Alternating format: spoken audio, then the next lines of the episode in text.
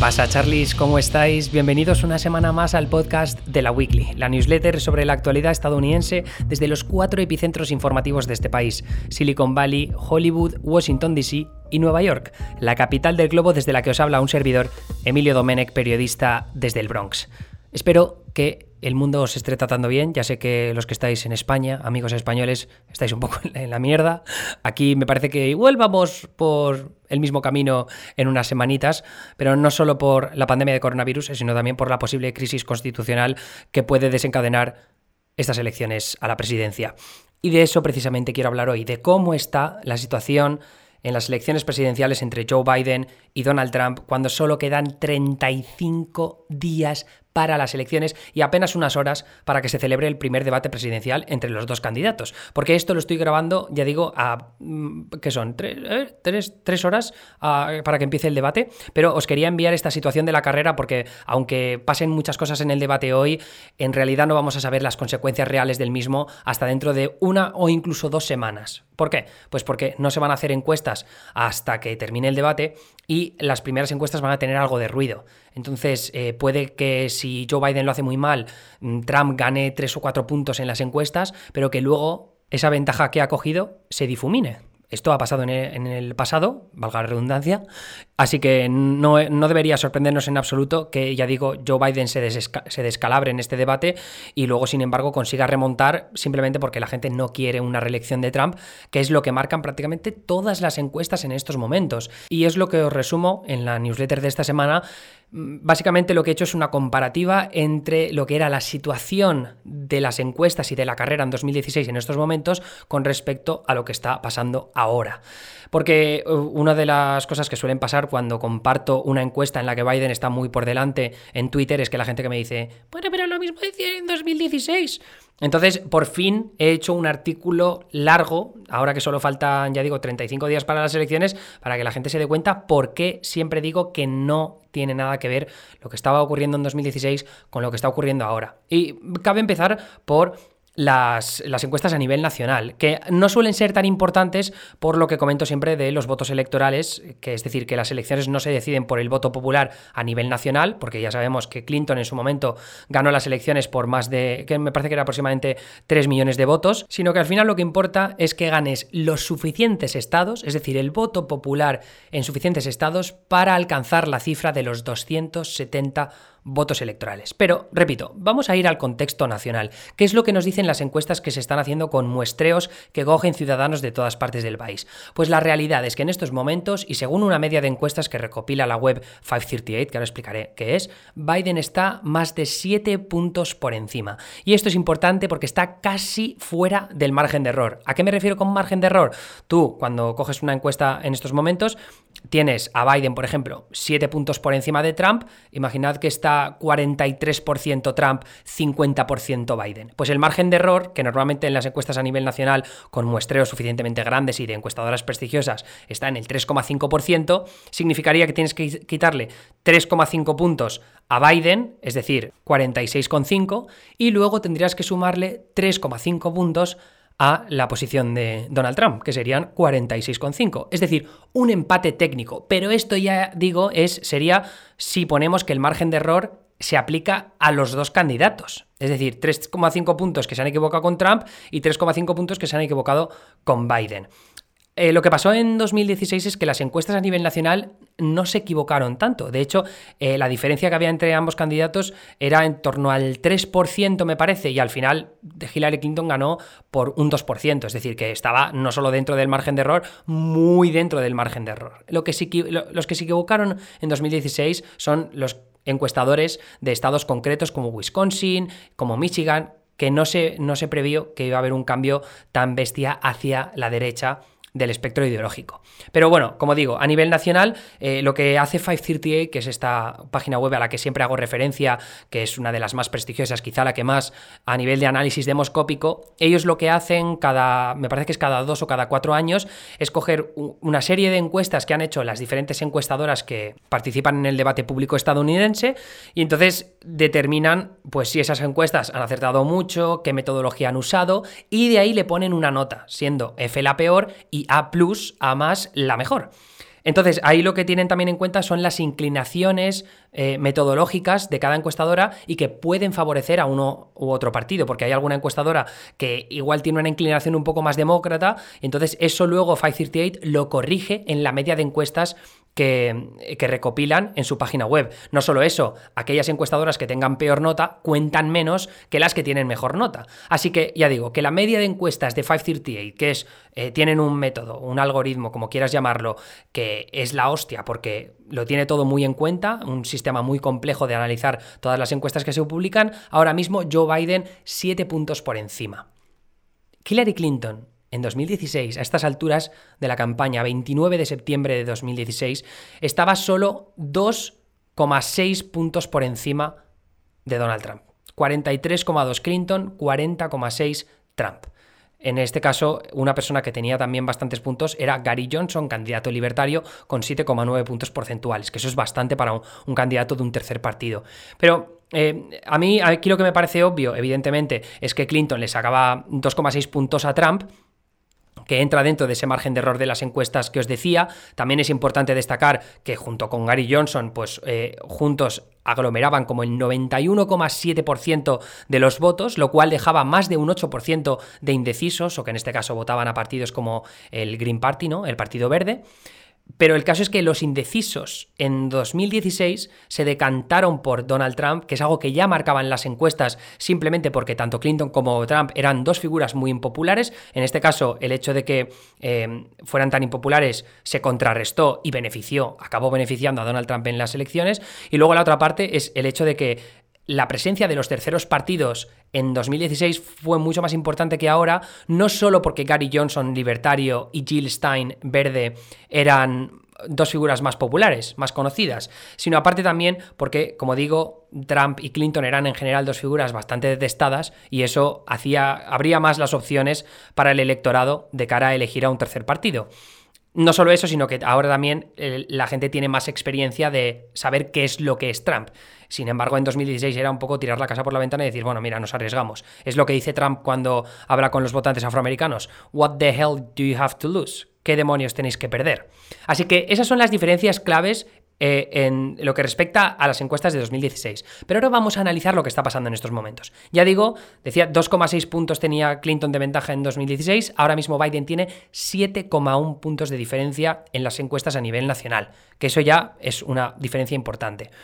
Luego, lo otro importante es que la carrera es súper estable desde hace meses. O sea, desde el pasado junio más o menos, la carrera se ha mantenido con estas distancias de entre 6, no sé si llegó a 5 y pico, y luego mm, en torno incluso a 9 puntos porcentuales de diferencia, me parece que se ha acabado llegando a finales de agosto, que en este caso es el bounce, ¿no? El, como se conoce como el salto, el máximo que pegó Biden después de la Convención Demócrata Nacional, cuando hizo su discurso de aceptación de la nominación y Kamala Harris también dio su discurso como candidata a la vicepresidencia. Pero ya digo que ha sido una carrera muy, muy estable. No solo eso, sino que aparte, a diferencia de Clinton, Biden ya está por encima del 50% de apoyos, mientras que Clinton eh, nunca estuvo muy por encima del 45. Yo la referencia que os he hecho antes, del 29 de septiembre de 2016, Hillary Clinton estaba en el 43. Es decir, que ahora mismo Biden cuenta con un 50% de apoyos, muchos de los cuales, un porcentaje altísimo, ya son votantes que se han hecho la idea de que van a votar por Biden. Entonces, no solo es que hay pocos indecisos o, gente que todavía no lo tiene súper claro que van a apoyar a Biden, que eso ya digo es un porcentaje muy bajo, sino que aparte los, los indecisos que hay entre Trump y Biden en estos momentos es solo el 6,7%, que no son solo indecisos, por cierto, son también los que podrían votar a terceros partidos como el Partido Libertario o el Partido Verde. Así que ya digo que se reduce mucho más el campo que hay entre Trump y Biden con respecto a 2016. Y teniendo en cuenta que los apoyos que tienen uno y otro candidato está uno en el 50% y el otro en el 43%, significa que no hay mucho margen de maniobra. Así que eh, en este caso también, como los indecisos mm, son, son menos, mm, Trump los necesita más. ¿Y qué problema tiene Trump? Que es una figura más impopular que Biden. Biden en estos momentos saca mejores notas de favorabilidad con respecto a Trump en todas las encuestas. El único sitio donde siga ganando Donald Trump es en materia económica. En lo que respecta a la gestión de la economía, ahí es donde se desenvuelve mejor, quizá por este pasado de que es, pues, es, un es, visto como un empresario de éxito, que es algo que va a ser puesto en duda ahora con estas nuevas declaraciones de impuestos que ha publicado en New York Times y que demuestran que tiene un montón de propiedades que están perdiendo un montón de dinero. Si queréis saber más sobre eso y cuáles pueden ser los efectos electorales de esa polémica, podéis pasaros por el podcast especial de la Weekly Premium que he hecho esta semana. Si os metéis en la weekly.com veréis que el segundo artículo o segundo podcast eh, va sobre ese tema y ya sabéis que si queréis ayudarme eh, simplemente tenéis que pagar 5 euros al mes y tenéis acceso a todos esos podcasts extra que siempre vienen junto a la newsletter de cada semana. Yo creo que os gustará mucho el de esta semana porque ayuda a ver un un poco eh, cómo reacciona el electorado estadounidense a noticias de este calibre sobre Donald Trump, que es una figura que ya conoce todo el país, pero que eh, lo que respecta a sus polémicas parece que nunca le afectan demasiado, porque tiene una base como muy firme de votantes. Así que bueno, eso lo analizo ya digo más en profundidad en ese podcast especial. Y luego la, otra parte que me interesa sobre estas elecciones es ese aspecto de los terceros partidos, que no son figuras demasiado populares los candidatos de este año, y eso abre las opciones para que un candidato un poco más popular o con un ratio de favorabilidad más alto como el de Biden, pues pueda rascar votos y no lo pueda conseguir así Donald Trump. Lo cual me lleva a los estados. En la newsletter tenéis un mapa con los estados que van a aprobar ser decisivos en, 2020, en estas elecciones del 3 de noviembre. Como sabéis, y lo vuelvo a explicar, se necesitan 270 votos electorales. Entonces, hay estados que son muy azules, es decir, que son muy demócratas, como puede ser California, Oregón, el estado de Washington, Nueva York, Illinois, que es donde está Chicago. Sin embargo, también hay mm, estados muy republicanos. Tienes Oklahoma, Arkansas, North Dakota, Wyoming. En general, los partidos más, o sea, los estados más republicanos se reparten menos escaños porque son estados más rurales, más conservadores, tienen menos población. Entonces, por ejemplo, un estado como South Dakota te reparte tres votos electorales, Wyoming tres votos electorales, pero luego te vas a California o a Nueva York, California reparte 55 y Nueva York reparte 29. Esto lo que crea es una dualidad de los estados muy rojos y los estados muy azules, en los cuales Biden tiene en estos momentos 183 votos electorales asegurados y Trump tiene 88 votos electorales asegurados, lo cual deja en un término medio otros tantos estados que, pues, que pueden inclinar la balanza de uno u otro candidato. Y ahora mismo lo que dice el consenso de los expertos electorales, ahora mismo eh, 272 Win, que es una página que tiene mapas interactivos muy guays por si queréis jugar con los posibles resultados electorales del 3 de noviembre, coge eh, el consenso de nueve organizaciones distintas de expertos no partidistas que están valorando cómo pues, se pueden eh, resolver estas elecciones presidenciales y lo que dicen es que en estos momentos el consenso, hablo del consenso, ¿eh?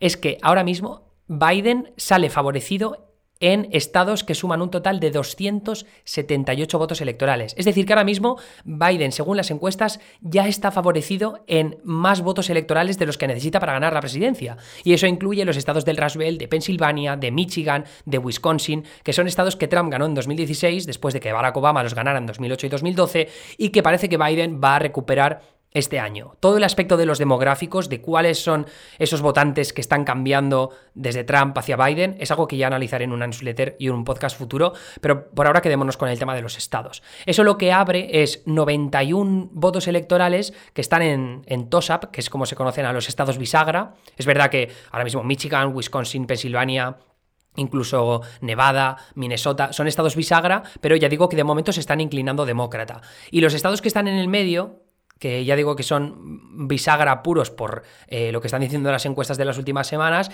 pues tienes estados como Florida, que Barack Obama consiguió ganar en las elecciones de 2008-2012, Carolina del Norte, que Obama también ganó en un mandato, Tienes eh, también Ohio, que Obama también consiguió ganar una vez, el estado de Maine, que tanto Clinton como Obama lo ganaron, y sin embargo luego tienes también bastiones republicanos como Georgia o como Arizona, que se están inclinando cada vez más del lado demócrata. Incluso Texas es un estado que solo se inclina republicano cuando durante años ha sido el gran bastión republicano, que es uno de los estados más poblados del país, pero republicano, porque reparte 38 votos electorales. Es el segundo estado que más reparte y más que va a repartir en el futuro, porque mucha gente se está mudando a ciudades como Denver, a ciudades, perdón, Denver está en Colorado, a ciudades como Austin, como Houston o como Dallas en Fort Worth.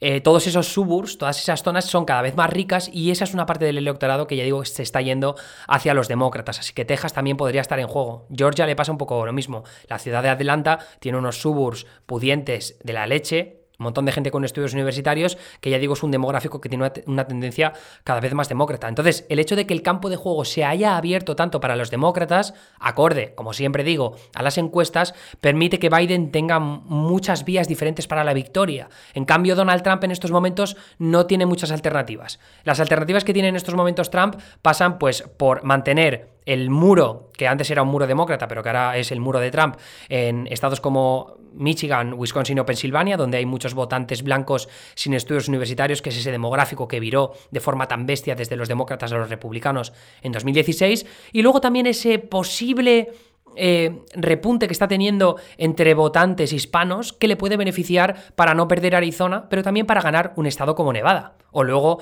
que al final acabe recuperando, ya digo, esos votos de blancos sin estudios universitarios y consiga conquistar Maine y consiga conquistar New Hampshire, que tienen zonas rurales bastante grandes donde vive mucha de esta, este, esta población. Minnesota también es otro caso, una población muy blanca donde también hay muchos votantes blancos sin estudios universitarios que pueden acabar beneficiándole a, a Trump. Perdón. Eh, el tema es que ya digo que no hay mucho margen de maniobra lejos de ahí para Trump. Entonces, si no consigue recuperarse entre esa parte del electorado, nunca va a poder recuperar ese tipo de estados. Y por tanto, es Biden el que puede salir ganando de tanto de las ventajas que tiene a nivel demográfico, porque puede recuperar mucho por los votantes afroamericanos. Si se consigue recuperar en lo que respecta a los votos hispanos, puede venirle muy bien en Texas, en Arizona, en Florida. Eh, y luego también, aparte, los suburbs, ¿no? que es esas zonas más ricas residenciales en las afueras de las ciudades, que puede ser determinante en Carolina del Norte, en Georgia, en Texas, en Arizona, en los suburbs de Maricopa, que siempre hablo mucho de ellos, pero luego también en, en estados normalmente muy republicanos como Kansas o como Montana, que también tienen cada vez zonas más ricas y pudientes que favorecen al menos desde 2016, cada vez más a los demócratas. Así que ya digo que el campo es muy grande para los demócratas, cada vez más pequeño para Trump, y Trump se queda sin opciones. Y lo que están demostrando en los últimos meses es que la clase de mensajes que está vendiendo al electorado no terminan de funcionar. Así que, por ejemplo, hablamos de las protestas eh, raciales que han generado violencia y disturbios en algunos estados. Trump ha dado la traca muchísimo con el tema de la ley y el orden, pero sin embargo eso no ha tenido un efecto positivo para las encuestas. Ahora hablamos de todo el tema de la recuperación económica, pero de momento tampoco ha habido un repunte grande por su parte en las encuestas. También ahora, ahora con la muerte de Ruth Bader Ginsburg, Donald Trump se ha apresurado a hacer una nominación al Tribunal Supremo por la jueza conservadora Amy Coney Barrett y los republicanos están dándose prisa también para confirmarla en la Cámara Alta. Esa es una decisión que, según las encuestas que hemos visto en los últimos días, es muy impopular entre el electorado. Hablo a veces de más del 55% de votantes que dicen que Trump debería, bueno, Trump y los republicanos deberían esperarse al resultado de las elecciones para que sea el ganador el que elija quién sustituye a Ruth Bader Ginsburg en el Tribunal Supremo. Así que ya digo que todas estas decisiones de por dónde encarar el mensaje no terminan de cuajar entre el electorado y por tanto no se sabe muy bien cuál es la posible vía para que Trump remonte. Ahora mismo estoy pensando otro mensaje, esto de que los socialistas van a hacerse con el poder del país, eso tampoco está calando entre el electorado. Las opciones que tiene Trump, pues mira, yo por un lado, que no haya repuntes de COVID antes del 3 de noviembre, que haya buenas noticias de la vacuna, que haya buenas noticias a nivel económico, de la recuperación, del desempleo. Por ejemplo, que se firme un nuevo paquete de estímulo bastante importante para ayudar a que la gente no se quede atrás. Ese tipo de noticias que devuelvan un poco la normalidad al país, no solo por el tema de salud pública, sino también económica, son noticias que le pueden ir viniendo a Trump. Si, si eso lo complementa con buenas actuaciones en los debates y que Biden dé pena, tiene una vía a la victoria. Es decir, Trump no lo tiene todo perdido. Esto tiene que quedar muy claro. Queda un puñetero mes, y sobre todo el mes de octubre, que ya en 2016 mm, dejó unas cuantas sorpresas. Empezó el mes de octubre con la cinta de Access Hollywood de Grab Them by the Pussy, por la cual yo deducí que Trump iba a perder las elecciones, pero luego a finales de mes salió la carta del exdirector del FBI, James Comey, reabriendo una investigación sobre Hillary Clinton y los emails, que, mm, según algunos analistas, es lo que terminó de hundir su campaña presidencial y lo que inclinó en ese tramo final de la campaña la carrera o las elecciones del lado de Donald Trump. Así que ya digo, puede haber siempre sorpresas y Trump es un candidato imprevisible que probablemente tenga unas bajo la manga. Así que no lo descartemos todavía porque eh, creo que sería contraproducente, pero sí que es cierto que en estos momentos Biden está muy, muy beneficiado. Y eso es todo por mi parte en esta semana de la Weekly. Espero que os haya gustado mucho. Si queréis ayudarme, ya sabéis que tenéis la opción de la Weekly Premium. Y si no, a través de Twitch, eh, que es la plataforma donde retransmito mm, cosas sobre política, también un noticiario todos los jueves. Los martes, en este caso, es especial porque voy a estar en el canal de Neutral hablando sobre el debate el primer debate presidencial entre Trump y Biden, pero normalmente también hago un informe de campaña sobre los estados más determinantes y a veces también juego a videojuegos, pero a través de Twitch hay una opción que es Twitch Prime o Twitch Gaming, que se llama ahora, que si vinculáis vuestra cuenta de Amazon Prime con la de Twitch, podéis regalarme una suscripción que a vosotros no os cuesta nada y a mí sí que me dan dinero. Y si no, siempre podéis ponerme una reseña en iTunes que eso me viene muy bien para seguir ascendiendo en los tops de los podcasts más escuchados de España, de México, de Colombia, de Argentina, de, me parece que había una reseña el otro día en Uruguay, en fin, desde donde estéis, la reseña siempre me viene estupendamente, así que os lo agradezco de corazón si lo hacéis. Un abrazo, me escucháis la semana que viene aquí en la Weekly y para todos los que tengáis la Weekly Premium, por allí también. Adiós.